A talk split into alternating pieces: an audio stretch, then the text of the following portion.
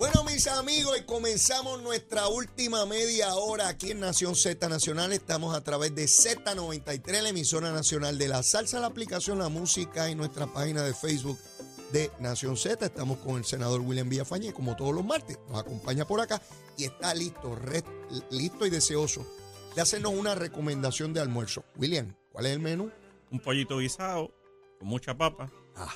eh, arroz blanco, un poco de agu- aguacate, tostoncito. ¡Oh!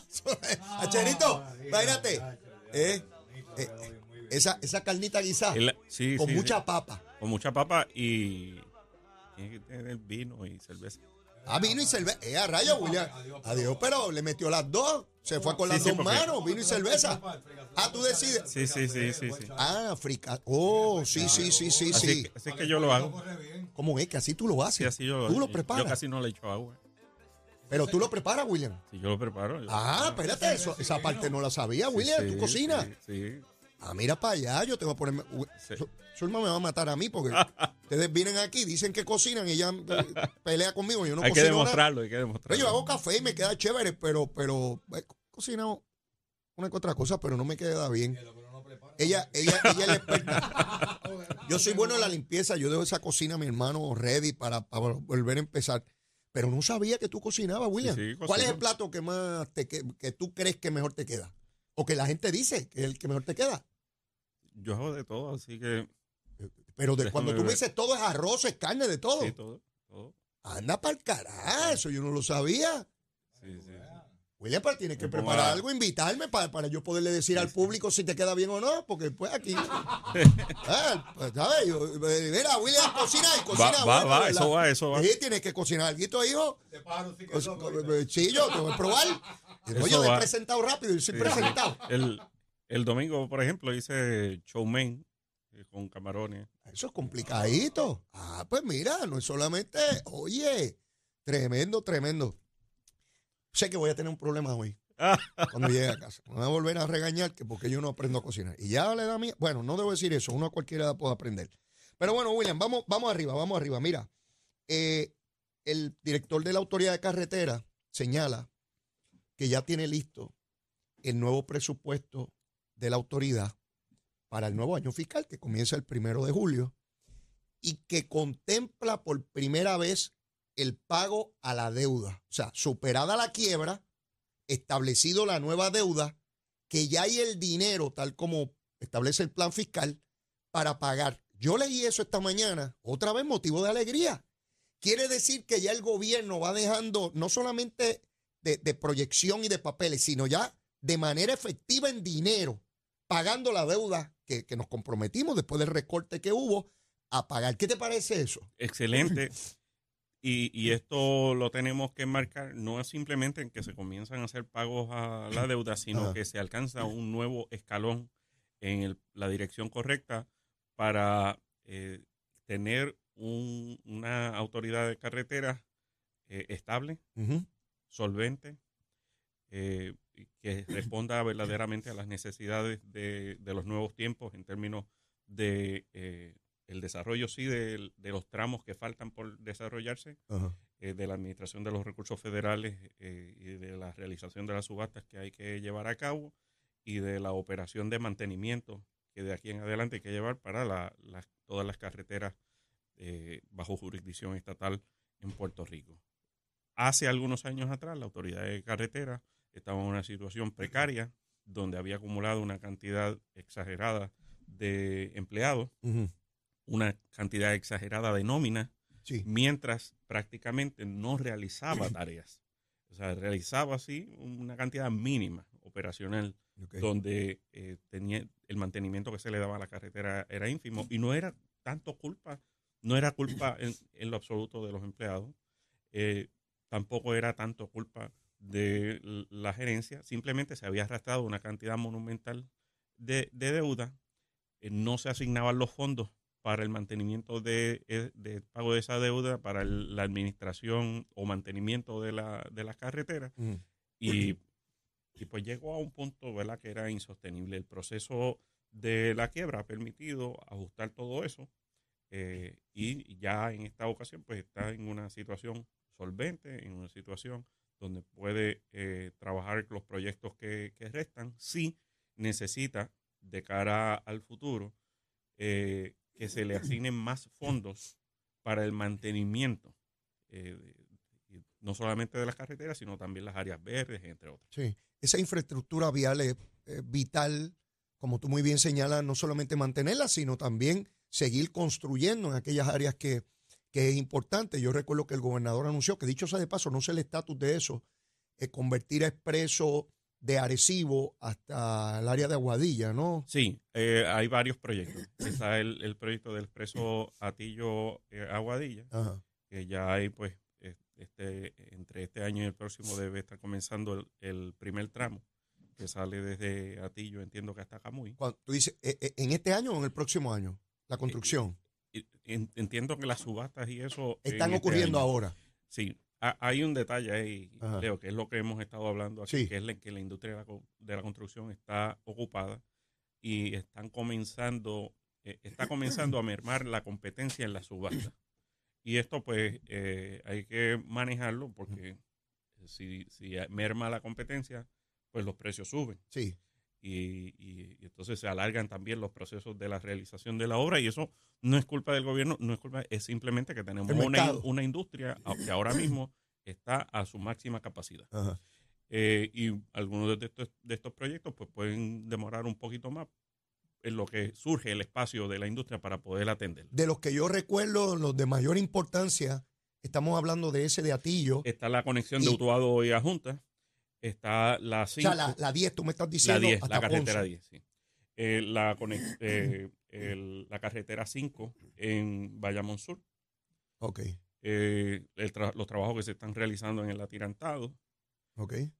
Hay varios otros, ¿verdad?, que se están realizando.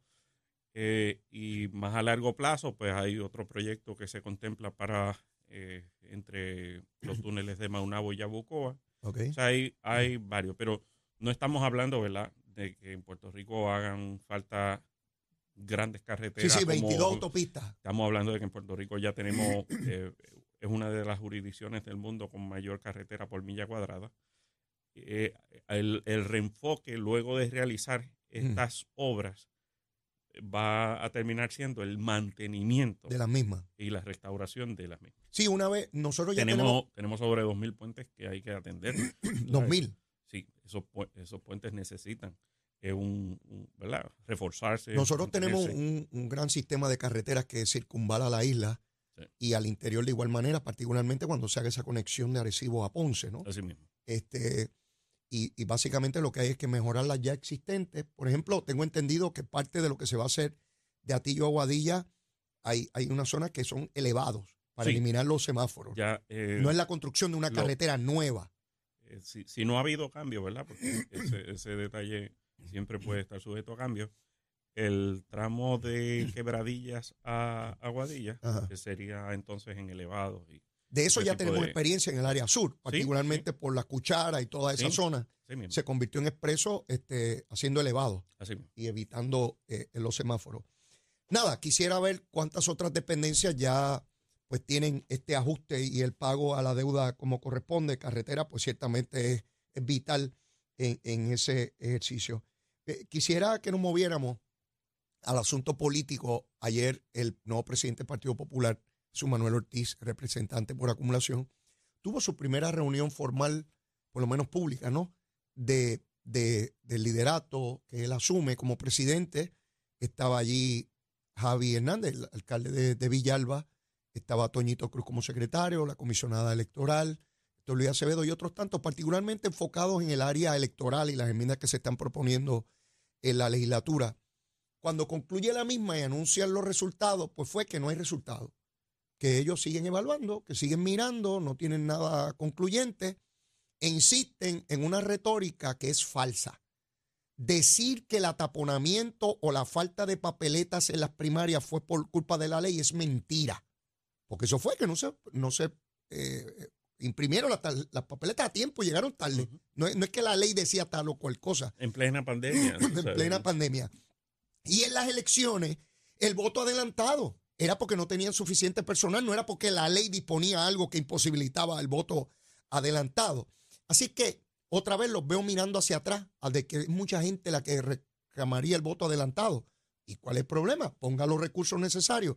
Así que no hay ningún problema con la ley mayor que yo haya visto, que me hayan descrito en este momento. Y me pareció, y te pregunto, por lo menos desde mi punto de vista, que fue una reunión más bien para decir, yo soy capaz de tener a Javi en una reunión conmigo y yo soy el que mando. Eso fue todo lo que yo me llevé de la reunión. No, no pasó nada más. Sí. Pues un foto oportunity. Eso. Eh, Entonces, eh, a la corta puede que eso le sirva de algo, a la larga para nada. Está desatendiendo los asuntos medulares. Eh, fíjate que se enfocan en cosas donde el PNP no tiene problemas con eh, trabajar con el con parte, esas partes del código según cómo están. Estamos ready, está- eh, vamos preparados. De hecho, Eh, votaron con el Partido Popular para unas enmiendas en el Senado donde tú estás. Sí. Quienes, quienes, tienen, que, quienes tienen que preocuparse eh, por su incapacidad de, de, ¿verdad? de tener, de, de estar preparados ellos para, para el proceso, pues son ellos.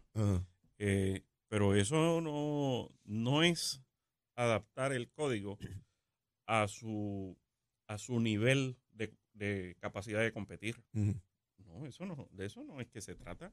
Mm. Eh, eh, ellos tienen que adaptarse a, al sistema que mejor fa- que facilite el que el elector vaya a votar. Eso. Ellos tienen, el reto es de ellos. Se parece mucho a lo que tú explicabas ahorita con el sistema educativo. Es lo que favorezca al estudiante y luego de ahí miramos todo lo demás. Sí. Aquí es que es lo que favorezca al elector y después miramos cuál es el andamiaje. Pues El mismo principio precisamente, no se trata de beneficiar al PNP, se trata de beneficiar al elector. al elector. Eh, y ese tiene que ser el principio, ¿verdad? Ajá. En términos de, eh, de que si la persona que dirige la Comisión Estatal de Elecciones eh, haya sido nombrada por el Partido Nuevo Progresista, bueno, pero, pero es que el pueblo votó por un gobernador eh, del Sí. Partido Nuevo Progresista y eso es nuestro sistema.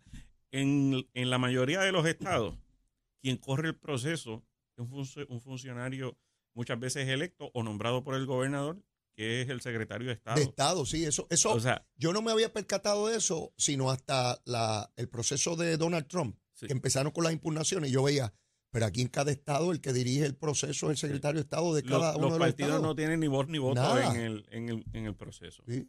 Eh, y, y aquí, pues, quieren eh, controlarlo todo. Y ni se diga, ¿verdad? Los, los partidos minoritarios, pero en el caso de, del Partido Popular, en lo que deben enfocarse, que es lo que se estaba trabajando en el Senado, Ah. es en garantizar que aquellas partes que necesitan algún ajuste del código para eh, viabilizar eh, que la operación de la Comisión Estatal de Elecciones se dé, se dé de manera oportuna, se dé de manera ágil eh, y constantemente eh, en beneficio del elector y de la manera más transparente posible, pues, pues que se haga. Y esas eran las enmiendas. Hay un montón de lineamientos que había consenso para ello. Lo que pasa que como estamos ya en el eh, entrando eh, Al tan- área tan, tan- caliente. tan temprano, ¿verdad? A la, a la faena política, pues entonces ellos eh, han asumido el, el rol de que tienen que llevarle la contraria al PNP. Porque los partidos minoritarios de que los acusaban de, de aliarse y dije con el PNP. Ajá. Pero entonces no se están dando cuenta de que lo que están haciendo es entonces encajonándose al mismo nivel del PIB, de Victoria Ciudadana, eh, de la oposición eh, antiestadista. Entonces no se dan cuenta que en Puerto Rico el antiestadismo es minoría. Yo los veo rehenes de su propia retórica, de la retórica que desarrollaron en la elección, de que había trampa y se unieron los partidos pequeños diciendo, bueno, todavía Toñito Cruz dice de- saliendo de esa reunión que hay que ver porque se desaparecían y que maletines en, en el Coliseo. Bendito, Toñito sabe más que eso. Este, de hecho, decía que había ganado un distrito y acabó perdiendo un senador en, en Humacao, que a última hora ganó la senadora del PNP. Que Toñito venga a estas alturas a decir que desaparecían eh, maletines cuando él sabe que eso es falso. Eh, es, es caer rehén del propio discurso y ahora no pueden justificar ante el pueblo una enmienda que sea fundamental, porque nada de lo que dicen es fundamental. Nada. Yo digo, pero ¿cuál es esa enmienda grande que va a evitar el fraude si lo que están planteando es aumentar la hora de votación, este, tontería? Digo, no que sea tontería la- eh, el horario, ¿verdad? Pero son cosas irrelevantes frente a lo que ellos dijeron que tenían que plantear, de aquellas garantías constitucionales del derecho al voto, ¿no?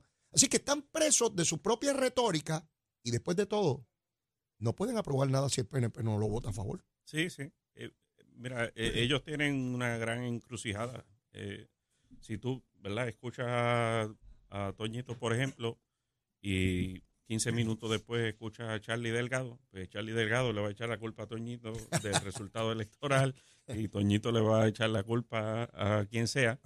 Eh, eh, ellos mismos no se ponen de acuerdo, Leo. Sí, lo sé. O sea, fíjate, Sí, sí.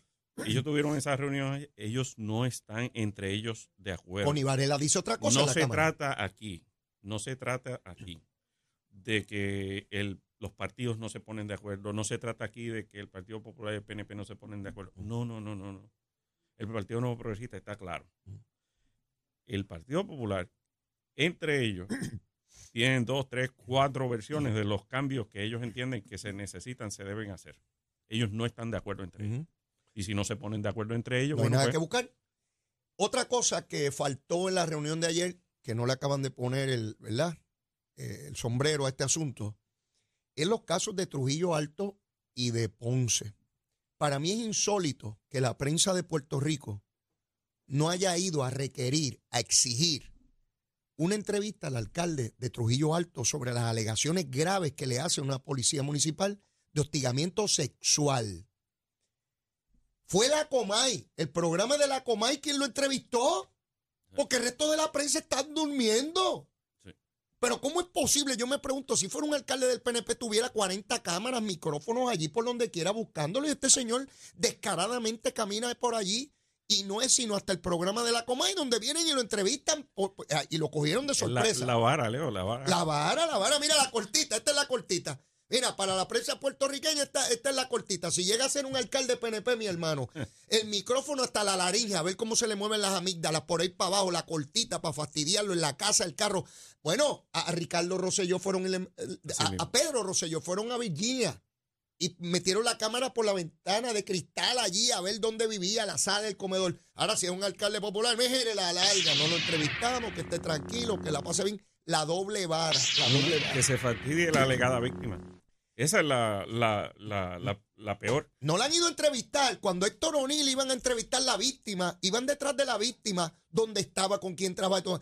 Aquí la víctima no le dan credibilidad. La estoy hablando de la prensa de Puerto Rico. No van donde la víctima, que tanta bobería tantos artículos de periódicos, de programas de radio y televisión. Ay, la víctima no la podemos revictimizar. Hay que tener mucho cuidado. ¿Dónde rayo está la prensa que no va a buscar este, la información sobre esa víctima, a ver lo que está planteando? No, no, no, Y no porque es un alcalde popular. Y no solamente la prensa, las típicas organizaciones que se hacen llamar A las mujeres en construcción. No, Sí, bendito. las que no están construidas todavía. Sí. Es esta que se destruye. Sí, sí, e- esta mujer no vale nada. Esta no vale Sí, nada. sí. ¿Ves? El que vale es el macharrán de Trujillo Alto, que no lo entrevista, el programa de la Comay. Y después se molestan si la gente tiene mayor credibilidad en el programa de la Comay que de la prensa, porque pues, esperando aquí a ver si alguien entrevista al macho cabrío de Trujillo Alto. No, el macho cabrío puede seguir eh, eh, por su cuenta. Mañana es la vista de regla 6 de eh, Nogales. Escuché a uno de sus abogados ayer en radio y lo noté achongado. Decía, bueno, en esta etapa ahí es una percentila nada más, pues en, en las etapas posteriores demostraremos. Parece que la cosa no, no está muy bien, según noté del, del abogado de, de defensa. Pero finalmente mañana sabremos de qué se trata. Este, eh, y, y nadie puede tener, nadie está por encima de la ley. Sí, pero eh, fíjate aquí los argumentos que ju- los- los jurídicos, pues ya tuviste que no han llegado ni a primera base Ajá. de la defensa. Pero los argumentos políticos Ajá. de los defensores aliados eh, del partido este de Victoria Ciudadana. Sí, los natales, los natales. Fíjate cuáles son. Mm, Que si hay un procesa- procesamiento selectivo. selectivo. fíjate, procesamiento selectivo, eh, se enfocan en que el, el aspecto del rendimiento de cuentas pudo atenderse de manera eh, administrativa, Administrativa. mediante un proceso ético. Eh, no penal. Eh, entonces tú dices, oye, pero ven acá. La alegación de procesamiento selectivo no exculpa. O sea, no, en, términos políticos. lo, que, está diciendo es que, lo que está diciendo lo hizo, pero la están procesando a ella exclusivamente. Lo, es lo que está diciendo. Lo hacemos mucha gente, pero solamente me quieren procesar a mí. Eso es, eso es lo que está diciendo. Una admisión de que hizo algo. Y el otro planteamiento también es de lo hizo, también es de lo hizo, pero bendito no debe ser eh, a nivel penal, debe ser a nivel ético. Y hay otro. No hablan absolutamente nada de los cargos por evasión contributiva. De lo que, en lo que se están enfocando es en el rendimiento de los informes financieros y la declaración de los informes financieros, que son cargos eh, aparte, pero no tocan ni con ni con un ni con una vara larga los cargos de evasión contributiva. Así es. Entonces, eh, cuando tú ves que esa es la defensa de sus aliados, eh, pues ciertamente hay problemas. En la vista anterior, que se suspendió por la, alegado inhibición que tenía que hacer la juez, porque había tenido que contacto con la prueba, que ha sido desestimado ya por, por tres, por cinco jueces, ese argumento, hubo un llamado a comparecer a la calle frente al tribunal el día de la vista. Hoy, a esta hora, no veo ninguna convocatoria por parte de Victoria Ciudadana para ir mañana para allá. No sé si la hagan esta tarde o mañana, pero yo hubiese esperado que desde la semana pasada hubiese un reclamo de todo el liderato de Victoria Ciudadana diciendo, no, no, tenemos que ir allí porque está en la Marta y le están fabricando un caso y nosotros lo vamos a demostrar a este Estado de Derecho corrupto que hay aquí. No veo eso. Natalito está bregando con la coaligada. Está por allá con Dalmao y no está tocando a Nogales. Bueno, alguien. no me dejen sola. ¿Será no me dejen sola? Bueno, por lo menos alguien con los pies en la tierra debe haber que le haya dicho el fiasco y el ridículo que están haciendo. Pues mañana veremos temprano quiénes, quiénes llegan allí, si llega alguien.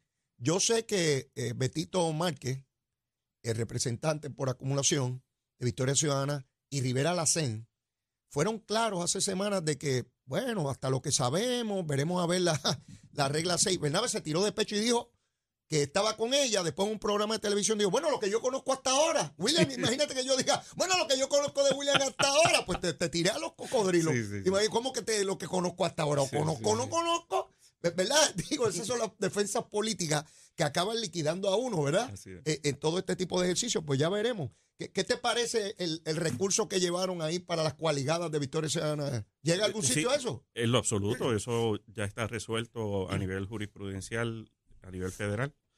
Eh, esto básicamente es un, subterfugio para tratar de crear, primero, noticias, eh, ganar espacio en los medios para poder eh, afincar su discurso en contra de eh, los partidos que, que, históricamente han gobernado eh, y tratar de cuajar ¿verdad? dentro de la candidatura a, la gobernación y a San Juan, pues el, el voto que siempre, ¿verdad? siempre puede existir, el voto rebelde, el voto eh, de molestia de algunos, pero ellos saben que no tienen absolutamente ninguna posibilidad a nivel eh, judicial, a nivel legislativo, es decir, de, cambiar la ley. Imagínate, el Partido Popular no se pone de acuerdo entre sí.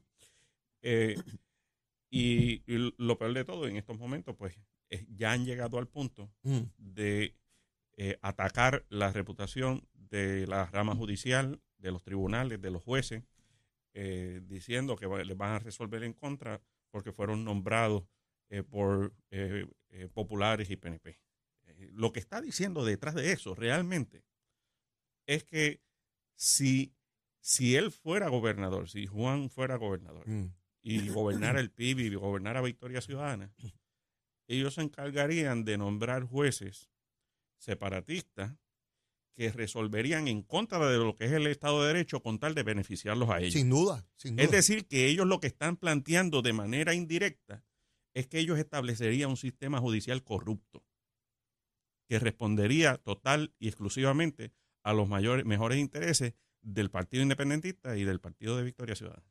Está el presidente de los Estados Unidos, el presidente de la Cámara de Representantes Federal, tuvieron una reunión ayer sobre el límite de la deuda. Parecían positivos los dos en términos de, de lograr un acuerdo. Yo estoy convencido que lo van a lograr. Claro. No, no, no, no hay manera de que no lo logren porque lo ponen en una situación en extremo difícil a toda la nación y su credibilidad crediticia y en los mercados, bueno, sería, sería una debacle. No creo que ninguno de los dos esté dispuesto a, a correrse e, ese juego, ¿no? Sí, sí. Y estoy seguro que a nivel eh, ejecutivo tienen un debajo de la manga eh, para ir a responder. Eh, me, me parece que eso es parte de las negociaciones. de que, y creo que le están enviando el mensaje a la Cámara de Representantes diciéndole, si tú no nos da, eh, no nos abre la pluma, aquí vamos a ir nosotros con todo y a los tribunales si hace falta o a, nivel administrativo, pero bajo ninguna circunstancia Estados Unidos va a fallar al pago. Bueno, William, será hasta el próximo martes. Vamos a buscar esa carnecita, mi hermano, oh, con mucha papa, arroz y toda la cosa, que eso va a estar bueno. Eh, que pase un excelente día, William. Bendiciones. Muchas gracias. Bueno, mis amigos, para saber cómo anda el tránsito, el tiempo y toda la cosita, tenemos aquí a Emanuel Pacheco. Buenos días Puerto Rico, soy Manuel Pacheco Rivera con el informe sobre el tránsito. A esta hora de la mañana ya ha reducido el tapón en la gran mayoría de las carreteras principales del área metropolitana, sin embargo, aún permanece ataponada la autopista José de Diego desde el área de Bucanán hasta la salida hacia Atorrey hacia el Expreso Las Américas, igualmente en la carretera número 2, en el cruce de la Virgencita y en Candelaria en Toda Baja y más adelante entre Santa Rosa y Caparra. También la 165 entre Cataño y Guaynabo en la intersección con la PR22, así como algunos tramos de la 176, la 177 y la 199 en Cupey. Por otra parte, la autopista Luisa Ferré entre Montelledra y la zona del Centro Médico en Río Piedras y más al sur en Caguas. Ahora pasamos al informe del tiempo.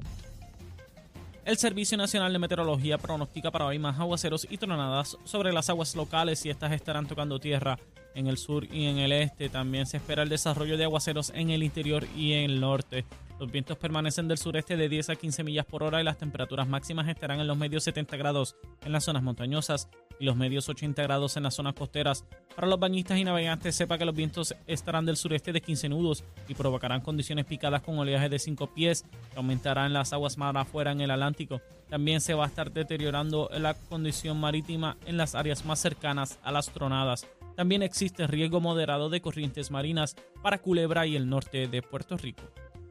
Hasta aquí el tiempo, les informó Emanuel Pacheco Rivera. Yo les espero mañana en otra edición de Nación Z y Nación Z Nacional, que usted sintoniza por la emisora nacional de la salsa Z93.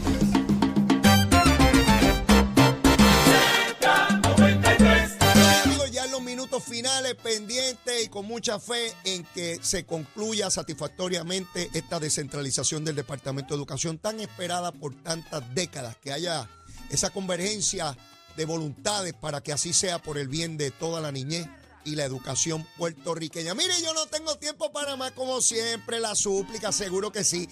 Mire, si usted todavía no me quiere, quiérame que soy bueno. A veces medio alborotoso, pero mire, bizcochito de tití, seguro que sí. Y si ya me quiere, quiérame más. Vamos a seguirnos queriendo por ir para abajo.